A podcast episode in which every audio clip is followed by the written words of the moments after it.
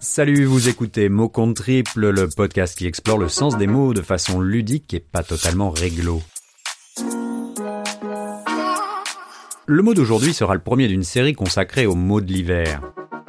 Pour commencer cette mini-saison thématique, j'ai eu envie de vous parler du mot doudoune. Rien qu'en l'évoquant, je trouve que ce nom sonne comme le confort ouaté d'un lit douillet, dans lequel on se serait lové au fond d'une couette au cœur d'un dimanche d'hiver maussade, pour paresser ou se prélasser.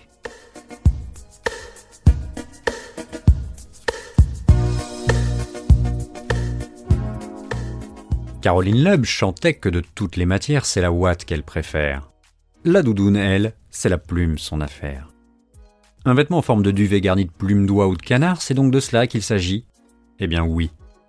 Après avoir mis la viande dans le torchon pour se coucher, on enfile un vêtement en forme de boudin, sa doudoune pour aller travailler. Car vous l'avez sans doute constaté, la doudoune est devenue stylée et fait fureur dans les open space ou sur les marchés. Certains articles récents évoquent même une doudoune mania.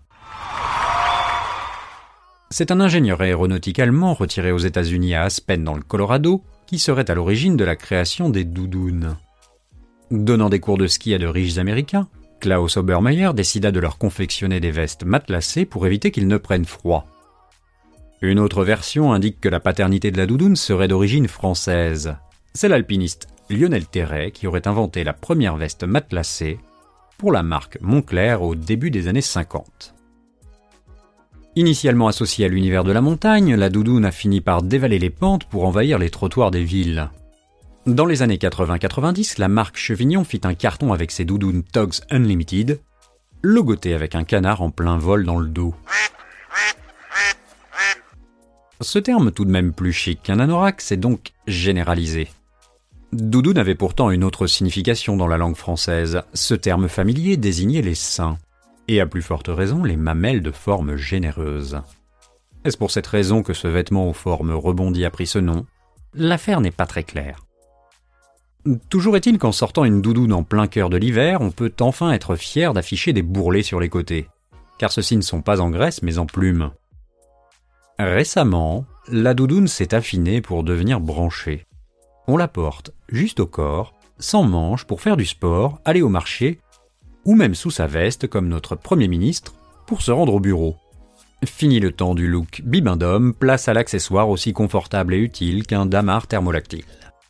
Ce vêtement semble désormais si agréable que certains ne le quittent plus de la journée, un peu comme ces jeunes enfants qui ne se séparent jamais de leur chiffon ou de leur peluche. En résumé, à chaque âge, sa doudoune. De toutes les matières, c'est la ouate qu'elle préfère. Passive, elle est pensive, en négligé de soi. Voilà, c'est tout pour aujourd'hui. Cette définition a été écrite par Podcast Zap. En parlant de doudoune et de plumes, je vous rappelle que nous sommes un podcast collaboratif. Si vous avez envie d'écrire au sujet d'un mot pour notre dico, n'hésitez pas à prendre la vôtre pour nous écrire un bon mot. En attendant, je vous dis à très bientôt pour un nouveau mot.